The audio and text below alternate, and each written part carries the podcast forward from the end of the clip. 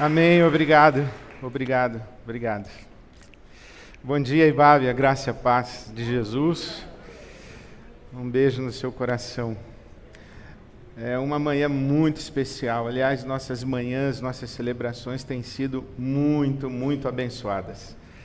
Eu não sei quanto a você, mas eu, eu acho que Deus me deu lágrimas nos últimos dias, então toda vez que eu estou na celebração eu choro. Eu espero que você chore hoje de novo também. Eu quero ler com você o Evangelho de Lucas, o capítulo 13. Lucas, capítulo 13. Enquanto você abre a sua Bíblia, eu quero lembrar para você o nosso congresso do Conversas Pastorais. Tem um stand lá no lounge onde você pode fazer sua inscrição. Conversas Pastorais é um movimento que começou despretensiosamente.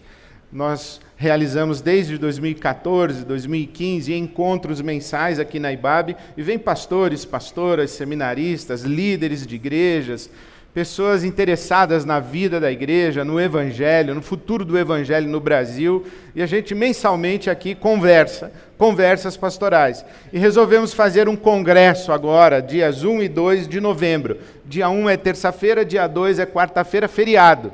Se você não pode vir nos dois dias, venha na quarta-feira. Você pode se inscrever só para quarta-feira também, mas faz a sua inscrição lá no stand.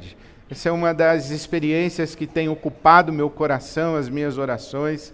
E se você se interessa por igreja, evangelho, o futuro da igreja, o futuro do evangelho no Brasil, esse congresso é para você. Procura lá, conversaspastorais.com e você encontra mais informações, tá bom?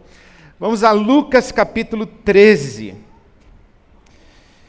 Meu coração está cheio de vontade de, de compartilhar com você essa palavra de Deus.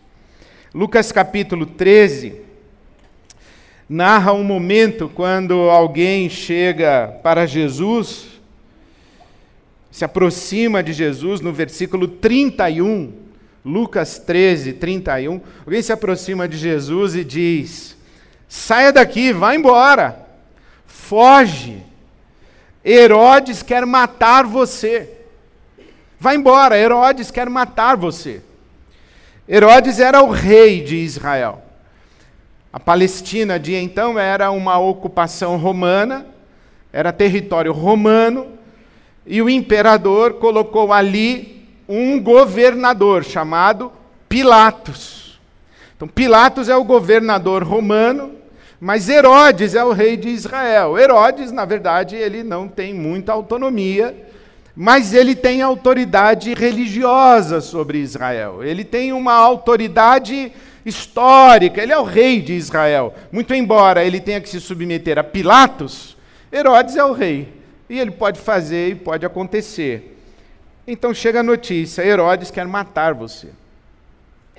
Então Jesus, no versículo 34, ele exclama: exclama entre lágrimas: Jerusalém, Jerusalém, você que mata os profetas e apedreja os que lhes são enviados. Quantas vezes eu quis reunir os seus filhos, como a galinha reúne os seus pintinhos debaixo das suas asas, mas vocês não quiseram. Eis que a casa de vocês ficará deserta eu lhes digo que vocês não me verão mais, até que digam: Bendito o que vem em nome do Senhor. Jerusalém, Jerusalém, você mata, mata os profetas e apedreja os que lhes são enviados. Quantas vezes eu quis, mas vocês não quiseram. Vocês não me verão mais até aquele dia em que dirão: Bendito que vem em nome do Senhor. Essa profecia de Jesus se cumpriu. Se cumpriu em Lucas capítulo 19, quando no versículo 34, alguém traz um jumentinho para Jesus e diz: Você precisa dele. E eles colocam seus mantos sobre o jumentinho. Jesus se assenta sobre o jumentinho e ele entra em Jerusalém e diz a palavra de Deus. versículo 35 de Lucas 19, que levaram o jumentinho a Jesus, lançaram seus mantos sobre o jumentinho e fizeram que Jesus montasse nele. Enquanto ele perseguia, o povo eh, prosseguia, o povo estendia os seus mantos pelo caminho. Quando ele já estava perto da descida do Monte das Oliveiras, toda a multidão dos discípulos começou a louvar a Deus alegremente em alta voz e por todos os milagres que tinham visto, exclamavam: Bendito é o Rei que vem em nome do Senhor. Paz no céu e glória nas alturas. Esta história do primeiro lamento de Jesus sobre Jerusalém e do cumprimento da entrada triunfal de Jesus em Jerusalém, começa em Lucas capítulo 9, versículo 51, quando se diz que Jesus manifestou no semblante o firme propósito de ir a Jerusalém. Levantou-se e partiu rumo a Jerusalém, sabendo ser a sua última jornada e ele chega para a festa da Páscoa em Jerusalém, e ele sabe que ali será morto, e por isso, no caminho para Jerusalém, ele diz: Jerusalém, Jerusalém, você mata os profetas, apedreja os que lhes são enviados. Quantas vezes eu quis, mas vocês não quiseram. Eu acho tão extraordinária essa palavra de Deus que fala da insistência de Deus bondade me seguirá todos os dias da minha vida. Se você não ouviu, eu recomendo que ouça a ministração da Silvia na celebração das nove horas. O Deus misericórdia, a bondade e a misericórdia do Senhor que me perseguem, que correm atrás de mim, como diz o Salmo 23. Essa insistência de Deus dizendo: é de Renê, é de Renê, quantas vezes eu quis, quantas vezes eu quis. Jerusalém, Jerusalém, quantas vezes eu quis. Deus não se cansa de vir ao nosso encontro, Deus não se cansa de desejar revelar-se a nós, Deus não se cansa de querer participar da nossa vida. Quantas vezes eu quis Jerusalém. Eu quis, eu quero o tempo todo. Deus é o grande buscador da Escritura. Não é o ser humano quem busca a Deus, não é você, não sou eu quem buscamos a Deus. Deus é o grande buscador. Na verdade, a palavra de Deus diz que não há quem busque a Deus. É Deus quem busca o tempo inteiro. Deus é quem toma a iniciativa o tempo inteiro. Deus é que nos interpela o tempo inteiro. O apóstolo João diz que nós amamos a Deus porque Deus nos amou primeiro.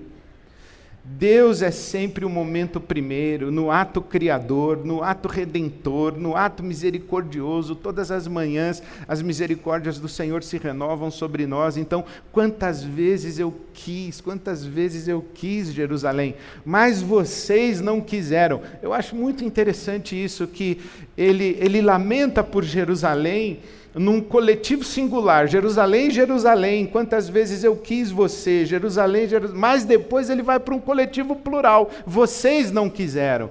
Ele não diz assim, Jerusalém, eu quis e você não quis.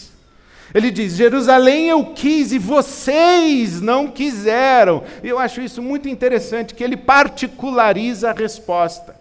Não é Jerusalém a cidade, não é São Paulo, são os habitantes de São Paulo, não é o Brasil, são os, são os brasileiros. Quantas vezes você, não é assim o coletivo singular, o nós englobado como se fosse uma resposta que representasse a todas. Não, são individuais. Vocês não quiseram, vocês, cada um de vocês não quis. E a pergunta que eu me faço é: por que nos recusaríamos a Deus. Quantas vezes eu quis cuidar de você, juntar você debaixo das minhas asas, como uma galinha os seus pintainhos, como uma galinha os seus pintinhos, eu quero cuidar de vocês. É uma expressão materna de Deus. O Deus cuidado, o Deus amoroso, o Deus que traz você para o colo dele na sua angústia, na sua aflição, na sua dificuldade. Deus está dizendo: Eu quero você aqui comigo. Eu quis tanto. Eu falei com você tantas vezes, eu insisti que te amava tantas vezes, e, e, eu queria cuidar, participar da sua vida, entrar no seu mundo, entrar no seu coração, penetrar a sua dor, o seu sofrimento, mas você não quis. A pergunta é: que raios existe dentro de nós que nós nos recusamos ao amor de Deus? Por que não queremos? Por que não queremos o cuidado de Deus? Por que fechamos o nosso coração para Deus? Por que insistimos na nossa solidão? Santo Agostinho diz que pecado é orgulho, revolta e cegueira. Orgulho, revolta e cegueira. Na tradição da igreja, os sete pecados capitais começam com orgulho. Tomás de Aquino chamava de vanglória. A glória do que é vão. E o que é vão? Vazio. Você, eu. Nós não nos sustentamos na existência e na vida. Deus nos deu vida, Deus nos deu condição de existir. Deus nos dá o fôlego de vida. Orgulho é acreditarmos nos autossuficientes, é a postura de eu não preciso de Deus, ou eu sei o que fazer da minha vida, eu sei como cuidar da minha vida, eu sei o que desejo, eu sei o que preciso. Eu sei aquilo que, inclusive, Deus deve me dar para me fazer realizado e feliz. Eu sei a hora certa de Deus agir, eu sei a resposta que eu estou esperando dele, eu estou orando, eu estou clamando, eu estou dizendo: é isso que eu quero, Deus me dá, por que, que o Senhor não me dá? E porque Deus não me dá, revolta. Isso não é justo para comigo. Não é correto que o Senhor me trate assim. O Senhor me diz que me ama, mas olha a minha situação. O Senhor diz que me deseja cuidar, mas olha como eu me encontro. Revolta e cegueira. Como se Deus dissesse: É de Renê, você pensa que sabe, mas você não sabe. Você pensa que vê, mas você não vê. Você pensa que enxerga, mas você não enxerga. Você pensa que tem discernimento, mas você não consegue ver daqui tudo que eu vejo. Você não consegue se ver, você não consegue ver sua história, você não consegue ver um, um, um metro adiante da sua vida. Você não sabe de nada. Você pensa que vê, mas você é cego. Pecado é orgulho, revolta e cegueira eu lembrei de Jacó. Lembra de Jacó no vale de Jaboque? Lutando com um anjo que a Bíblia Sagrada diz que era uma manifestação de Deus, porque ao final da luta de Jacó com esse anjo, com, esta, com este ser que luta com ele, a palavra de Deus diz que Jacó viu Deus face a face. Na verdade, diz que Jacó lutou com Deus, com o próprio Deus, estava lutando com Deus. E Jacó diz assim para Deus enquanto luta com Deus: Eu não vou deixar você ir embora enquanto você não me abençoar. Aí fico me perguntando de novo. Deus dizendo: Jacó, Jacó, quantas vezes eu quis, mas você não quis. Quantas vezes eu quis te abençoar, mas você não deixou. Você está brigando comigo, você está lutando comigo. Aí eu já me pergunto: por que precisamos brigar para Deus nos abençoar se Ele já disse que quer nos abençoar? Pecado é orgulho, revolta e cegueira. É porque nós queremos que Deus nos abençoe nos seus termos, nos nossos termos, e Deus quer nos abençoar nos seus termos. Eu luto com Deus porque eu quero muito. E eu sei o que quero, e sei quando quero, por que quero. Eu, eu, luto com Deus porque eu estou cheio de razões e trato a oração quase que como um artifício violento na direção de Deus. A minha oração de fé vai arrancar de Deus o favor e a bênção que eu desejo, que eu quero, que eu defini. E Deus está dizendo: Eu vou te abençoar, mas não nos seus termos. Eu vou te abençoar, mas nos meus termos, na hora que eu quiser, porque eu quiser, para o que eu quiser, como eu quiser, na intensidade que eu quiser, porque eu vou te abençoar. Eu quero, mas você não está deixando. É isso que a Bíblia diz. Sabe que interessante que a palavra de Deus está nos ensinando? Que há uma dimensão da vontade de Deus para nós que é resistível. Deus quer, mas a gente não deixa. Deus quer, mas a gente não permite. Deus quer, mas a gente fica lutando com Ele. Aqui mesmo no Evangelho de Lucas, capítulo 7, o versículo 30 diz: que os fariseus e os doutores da lei, o pessoal sabidão, o pessoal que sabe, os fariseus e os doutores da lei, rejeitaram o propósito de Deus para eles rejeitaram o propósito de Deus para eles. É, é, como se Deus estivesse dizendo aos fariseus e doutores da lei: Eu quis. Na verdade, eu quero, vocês que não estão deixando. Você fica assim, sabe como eu, eu leio esse texto de Jerusalém, Jerusalém? Eu leio como se Jerusalém estivesse se afogando, se debatendo no seu desespero, na sua angústia. E quando vem as respostas de Deus para ela, ela não enxerga, porque ela acha que já sabe a resposta. Quando vem o socorro, ela diz: Esse não serve. Não foi isso que eu pedi. Não era isso que eu estava esperando. Não é essa a minha expectativa.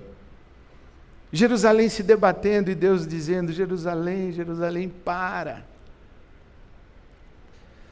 E eu, eu penso para mim, nas minhas noites mal dormidas, nas minhas angústias, nas, nos meus choros, nas minhas súplicas, nas minhas orações repetitivas, nas minhas ansiedades, nos meus medos, nos meus pecados habituais, Deus olhando para mim dizendo: Ed, para, eu quero te abençoar, deixa eu te abençoar. Para de se debater, para, para. Ontem eu tive uma experiência maravilhosa com Deus que eu oro que você tenha também. Ontem eu fui pregar na Igreja Batista no Parque das Flores, na Zona Leste.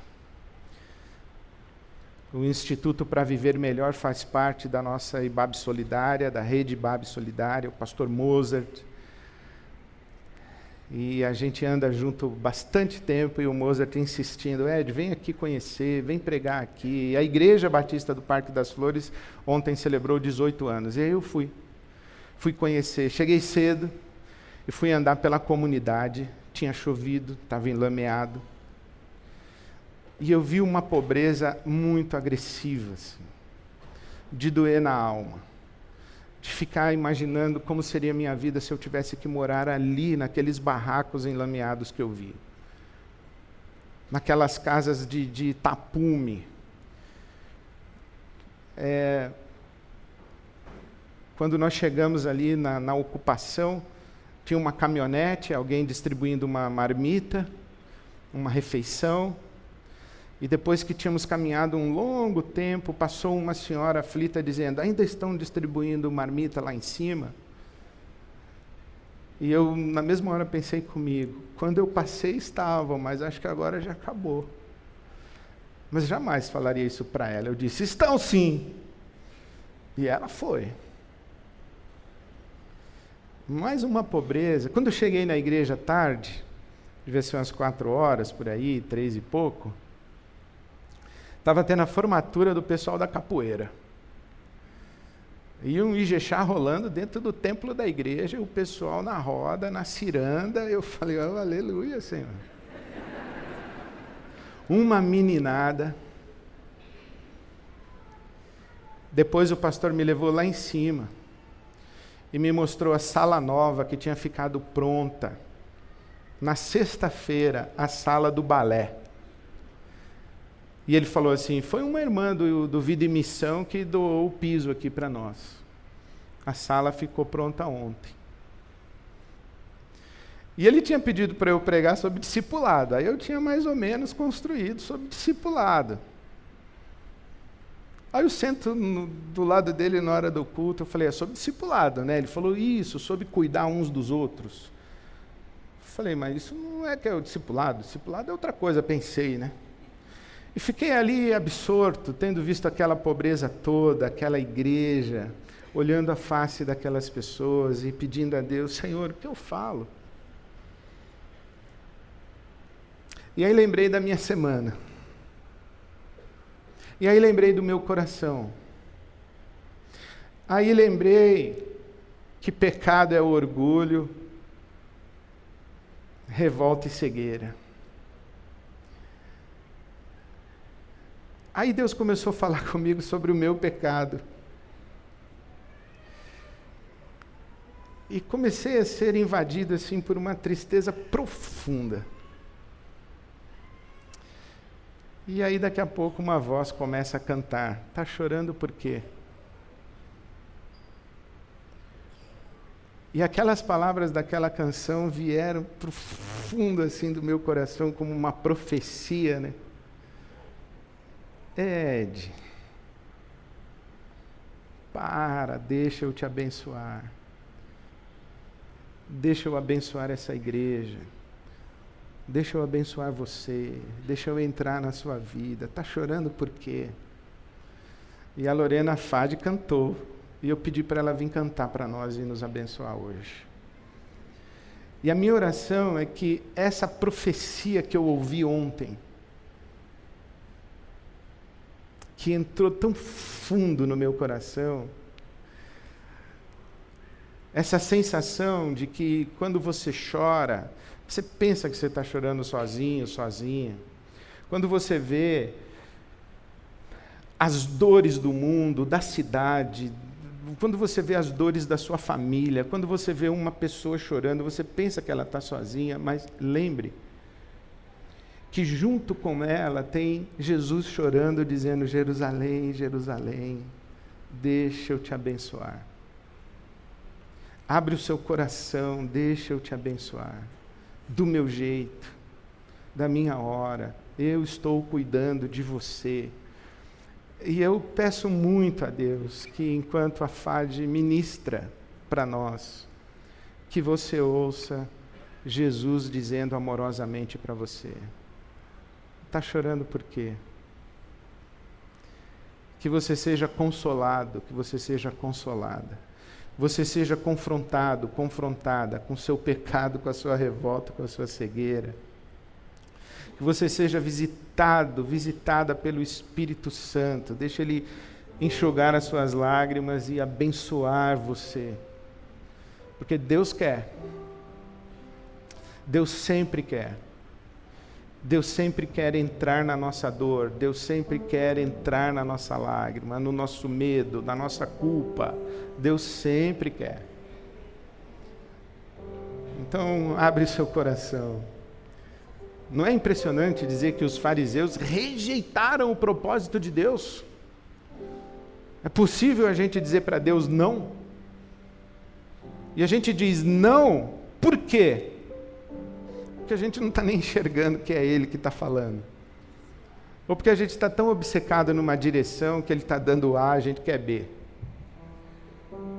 Ou porque a gente está tão ferido e machucado, ressentido, magoado, que a gente nem escuta Deus falando. Mas lembre-se, quantas vezes Deus vai ao seu encontro, porque Ele sempre vai. Eu posso dizer para você, meu irmão, minha irmã, Deus está aqui agora, dizendo o seu nome, dizendo: abre esse seu coração, abre esse seu coração. Eu sempre quero te abençoar, mas nos meus termos, não nos seus. Não tenha medo. Não tenha medo, porque a vontade de Deus é boa, perfeita e agradável. Eu lembro que na minha adolescência, quando eu orava, eu pedia alguma coisa a Deus e que eu falava, seja feita a tua vontade, eu dizia, pronto, melou. Não vai dar certo. Mas não tenha medo, deixa Deus abençoar você nos termos dele. Amém.